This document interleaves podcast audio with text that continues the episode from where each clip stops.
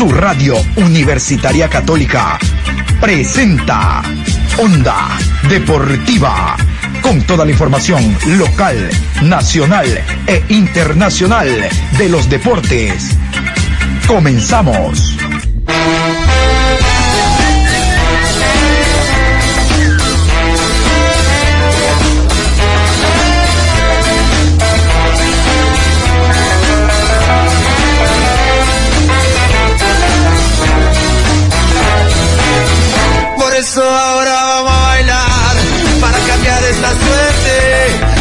Sabemos gambetear para ausentar la muerte.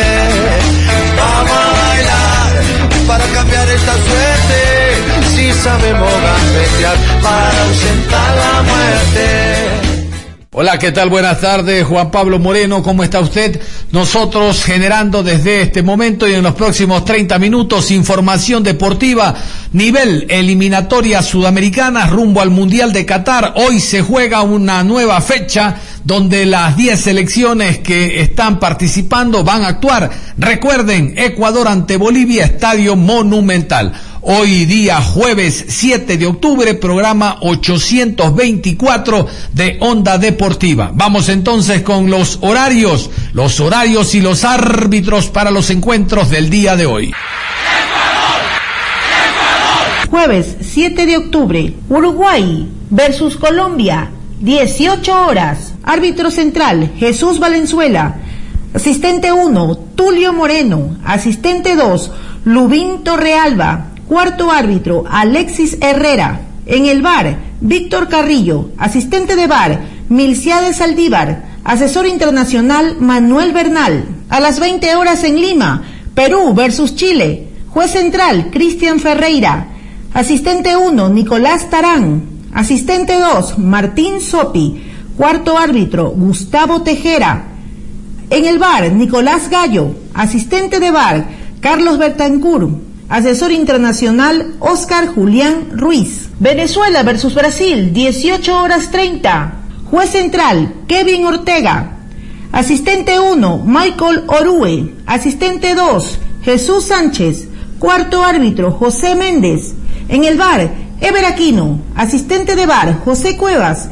Asesor internacional, Freddy Arellanos. Paraguay recibe a Argentina a las 18 horas. Juez central, Anderson Daronco. Asistente 1, Clever Hill. Asistente 2, Rafael Alves.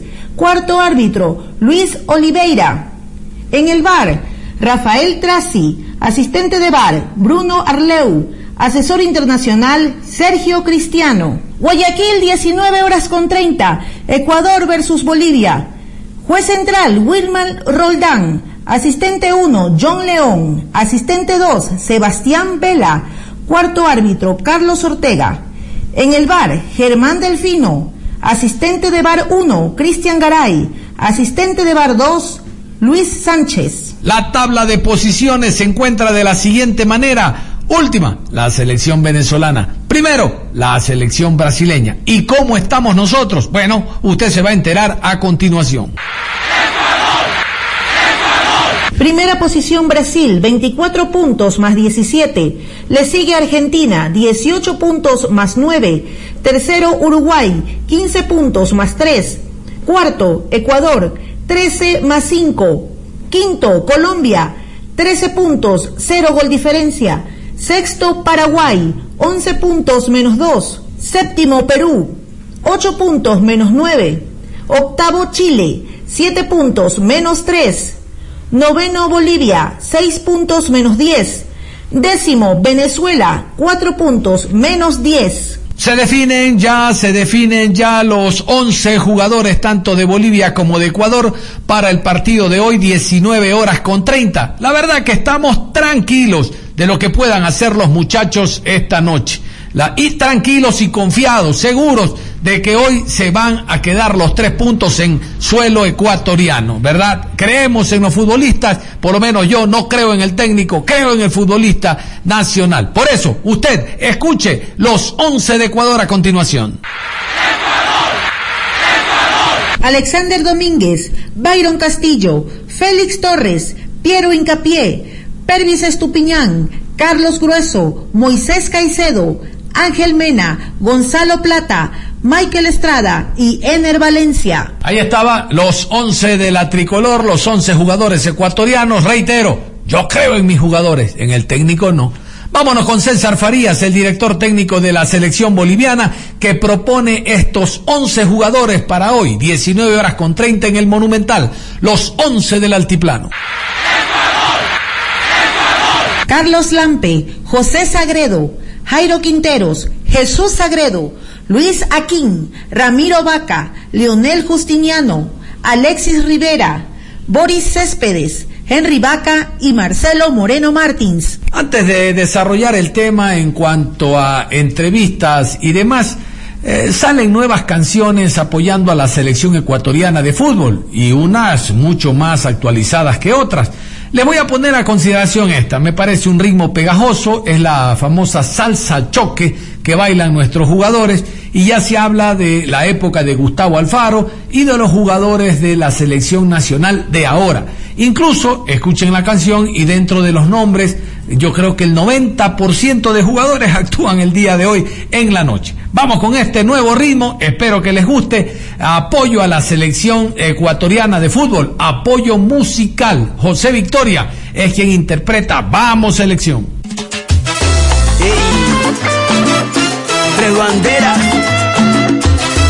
José Victoria, mi hermano, para la selección de Ecuador que fue. Dale, vamos Ecuador, todo con la tricolor. Hoy vamos a ganar, el corazón en la cancha dejar. Dale, vamos Ecuador, todo con la tricolor. Hoy vamos a ganar, el corazón en la cancha dejar. Desde 2002 la cosa ya no es igual. Japón y Corea, nuestro primer mundial. Dime, ¿cómo olvidar ese momento de gloria? Gol de Caviedes y hacíamos historia. Ahora el planeta nos ve diferente, que somos harta yuca potente. Vámonos de frente, ponte la amarilla valiente. Levanta tu bandera, se siente, el país está pendiente. Y los barrios están calientes. Somos costa, somos sierra y oriente. Vamos mi gente para el estadio sin mente. Que vean que Ecuador está presente. Dale, vamos Ecuador, todo con la tricolor. Hoy vamos a ganar, el corazón en la cancha dejar. Dale, vamos Ecuador, todo con la tricolor. Hoy vamos a ganar, el corazón cancha dejar. Esto es hasta el final, que aquí nadie se rinde. En el arco va Domínguez, Ortiz o Galíndez, Arboleda y Arriaga van de centrales. Estupiñán y Preciado de laterales. Méndez o Grueso en la contención. La joya Caicedo para quitar el balón. Renato Ibarra para la proyección. Y Angelito Mena repartiendo sazón. Pilas, Gonzalo Plata, Jordi Alciba, Alan Franco y Estrada para el gol arriba.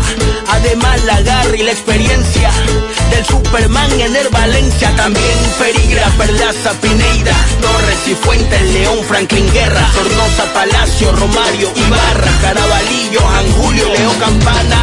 Nos dirige el profe Gustavo Alfaro. Vamos tri, sin comer paro. Y desde el cielo nos mira Benítez Chucho. Canten el coro que no lo escucho. Dale, vamos Ecuador. Todo con la tricolor. Hoy vamos a ganar.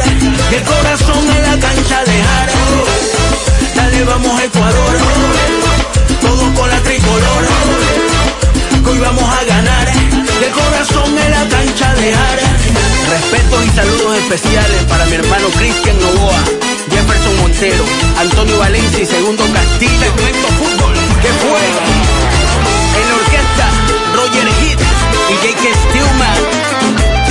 José Victoria, mi hermano, para la selección de Ecuador que fue. Bla, bla, bla, bla, bla, bla, bla. Dale, vamos Ecuador, todo con la tricolor. Hoy vamos a ganar, el corazón en la cancha dejar. Dale, vamos Ecuador, todo con la tricolor. Hoy vamos a ganar, el corazón en la cancha dejar. Dale, vamos Ecuador, con la tricolor. Hoy vamos a ganar, y el corazón en la cancha dejar. Dale, vamos Ecuador, todo con la tricolor. Hoy vamos a ganar, y el corazón en la cancha dejar. Participamos en una programación deportiva donde estuvo como invitado Gonzalo Galindo, no sé si lo recuerdan, exjugador de selección boliviana, eh, pasó por el club Sport Emelec en el año 2005 con Jorge Abeger, jugó en tantos equipos bolivianos como el Wilterman, el Bolívar, la Aurora, reitero, selección boliviana fue su paso más importante y creemos necesario conversar con él por la experiencia que tiene y por los conceptos que nos pueda dar en relación al partido de esta noche. Así que, reitero, participamos en este programa donde estuvo Gonzalo Galindo como invitado. La escuchamos. ¿Cómo está el tema COVID a nivel de sociedad boliviana? Porque no es común que ahora, por ejemplo, exista a nivel de club a nivel de selección dos positivos como ocurrió con la selección del altiplano. Resulta que dos jugadores dieron positivo y uno dice, ¿cómo anda el tema vacunación? ¿Cómo está el tema sanitario, Gonzalo? Bueno, eh, acá en Bolivia estamos saliendo de la tercera ola de, COVID. Eh, existe un 57% de la población vacunada. Eh, si bien los porcentajes de contagio han disminuido notablemente. Eh, no podemos descuidarnos de una pandemia que no solamente ha afectado a nivel Sudamérica, sino a nivel mundial. Eh, creo que todos lo hemos sufrido en carne propia, la pérdida de seres queridos, de amigos, de familiares y sin duda eh, esto nos lleva a reflexionar. En cuanto al retorno eh, de la gente a los estadios eh, se está haciendo con un 50% de, del eh, aforo de los, de los escenarios deportivos y bueno, se está normalizando esto gracias a la gran cantidad de, de gente que ya está vacunada y, y bueno, eso ha, permitido que disminuyan en una gran cantidad los contagios y, y el índice de, mortalidad que provocó toda esta pandemia. Yo tuve el gusto de transmitir a usted en el Emelec. Usted fue un internacional boliviano de, de gran renombre. Nos enseñó que no se necesita nacer en Argentina o en Brasil para ser buen jugador de fútbol, para tener los, los condimentos suficientes para eh, promocionarse de esa manera. ¿Cómo ve usted a esta selección boliviana que ha tenido tantos problemas en estos últimos años y especialmente que ha sido tan golpeada por la pandemia que tiene ya dos, ahora últimos, dos eh, COVID entre los que venían para acá, para Guayaquil? Sí, lamentablemente eh, la selección boliviana en este último tiempo está atravesando por un recambio generacional eh, que, bueno, lamentablemente no está permitiendo obtener buenos resultados. Eh, nos encontramos eh, en una posición bastante incómoda en la clasificación para el próximo mundial. y bueno, no solamente a la selección boliviana le ha tocado atravesar momentos difíciles por el COVID. en los últimos días eh, dos jugadores de la selección boliviana dieron positivo eh, a la prueba COVID y eso los marginó automáticamente del partido contra la selección ecuatoriana.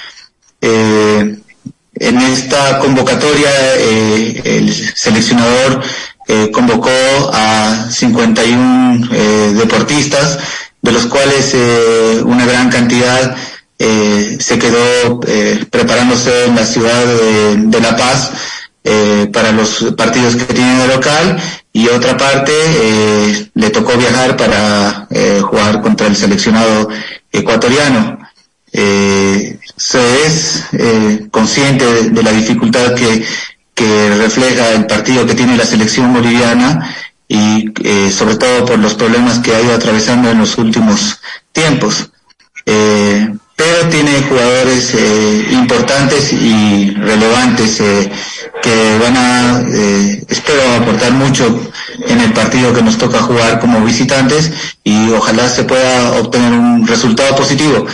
De caso contrario, ya prácticamente se verían muy alejadas las posibilidades de clasificación al próximo mundial. Sí, este, por una curiosidad, ustedes son igual que nosotros. ¿Usted dónde está viviendo en los actuales momentos? ¿En La Paz, en Cochabamba o en Santa Cruz? ¿O está viviendo en otra ciudad de, de allá, de, de, Bolivia? Y bueno, la, la otra pregunta se la hago después. Por favor. Bueno, yo me encuentro viviendo en la ciudad de Cochabamba, Bolivia. Eh, eh, el año 2013 yo ya me eh, retiré del fútbol profesional y vine a radicar en mi ciudad natal, de donde soy originario. Y bueno, ahora me encuentro eh, trabajando siempre ligado al, deporte. me encuentro en la Asociación Nacional de Entrenadores de Fútbol, tratando de colaborar con lo que es la formación y eh, un cambio generacional eh, en cuanto a, lo que refiere eh, los entrenadores. ¿Usted cómo ve este cambio generacional? Porque nosotros tenemos eh, noticias de que Bolivia tiene una serie de, descomposiciones a través de sus directivos, pero hubo un equipo de Cochabamba, el Bilterman, que dio pelea internacional el año pasado y que fue muy notorio de que realmente estaba para pelear con dos o tres argentinos que tenía en sus filas. Sí, eh, en los últimos años Wilstermann ha sido el referente del fútbol boliviano en los torneos de Copa Libertadores eh, y Copa Sudamericana. Lamentablemente eh, también ha sido afectado por la pandemia y por supuesto golpeado económicamente. Eso hizo que bueno esta última temporada no haya tenido una relevancia en cuanto a su participación en torneos internacionales. Eh, sin embargo, eh, eh, lo que mencionaba anteriormente, doctor, el, cambio generacional yo creo que ha afectado de una manera importante en el rendimiento no solamente de la selección boliviana, sino también los problemas que han surgido a través de la Federación Boliviana, los problemas internos que se han generado entre partes de e intereses eh, personales eh, han afectado también un poco a la eh, parte administrativa de la Federación Boliviana y eso sin, sin duda ha generado un problema dentro de la estructura de la Federación. ¿Qué concepto tienen de César Farías? ¿Cómo lo calificarían? ¿Cuál es la percepción del trabajo que ha hecho el seleccionador venezolano en Bolivia? ¿Ha cumplido las expectativas o ha quedado debiendo hasta el momento con, con su trabajo allá en Bolivia? Bueno, eh, cuando César Farías se dirigía al club de Strongest acá en, Bolivia, eh, tuvo eh, campañas importantes que sin duda lo llevaron a, ser el entrenador de la selección boliviana. Lamentablemente no ha tenido una campaña, podríamos decir, favorable y eso ha hecho que muchos medios y mucha gente lo esté resistiendo en la eh, dirección de la selección boliviana, ¿no? Eh, pero creo que también eh, estamos en un periodo donde no sería muy productivo tener un cambio de seleccionador, ¿no? Creo que eh, habría que darle la continuidad necesaria hasta el final de las eliminatorias y después obviamente tomar una determinación si se continúa con el seleccionador o se eh, determinará a, un cambio y a un eh, a una cabeza de la selección que eh, sin duda tenga otra forma de trabajar y que eh, lamentablemente en el fútbol eh, somos muy resultadistas, ¿no? Y eh, creo que los, los resultados son los que acompañan las buenas o malas campañas. por más que el, el nivel futbolístico no sea el, el mejor, si se obtienen buenos resultados, obviamente siempre se va a pedir por la continuidad del entrenador cuando eh, así, el equipo esté jugando de una buena manera y los resultados no acompañan durante la campaña, obviamente se va a sacrificar a la cabeza. Entonces, eh, lamentablemente, eh, y ya volviendo a, la consulta que me hiciste, yo creo que está siendo muy resistido por, por muchos sectores y eh, bueno, los, los resultados tampoco lo acompañaron a César Farías. ¿Qué considera usted que debe hacer la selección boliviana el próximo día jueves para sacar un buen resultado ante Ecuador? ¿Ve posibilidades? ¿Cree que eh, se puede lograr el objetivo, lo que, pretende el técnico Farías, o lo ve muy difícil? Creo que eh, a lo largo de estas eliminatorias la selección eh, boliviana ha demostrado que cuando sale a jugar de igual a igual con cualquier selección, obtiene buenos resultados y obtiene un buen rendimiento de sus jugadores. Cuando la selección boliviana sale a defenderse es que ocurren las catástrofes y los malos resultados. Mm, pienso que eh, César Farías tiene que jugarse sus últimas cartas, eh, no solamente en el partido contra Ecuador, sino los dos partidos eh, que le tocan jugar en esta triple jornada de eliminatorias. Eh, como decía al inicio del programa, eh, la única, creo que la selección boliviana se juega las últimas chances de poder clasificar al próximo mundial en estas, eh, en estas tres fechas. Y obviamente en la selección se, son muy conscientes de la dificultad que lleva este partido. Yo soy uno de los de las personas que cree que la selección ecuatoriana es, una de las selecciones de mayor crecimiento eh, en los últimos tiempos, al igual que la selección colombiana. Entonces, está jugando eh, a un buen nivel, tiene jugadores eh, importantes que están rayando de la mejor manera en sus clubes, y no solamente en el Ecuador, sino a nivel internacional, y seguro que va a ser un partido muy complicado para la selección boliviana.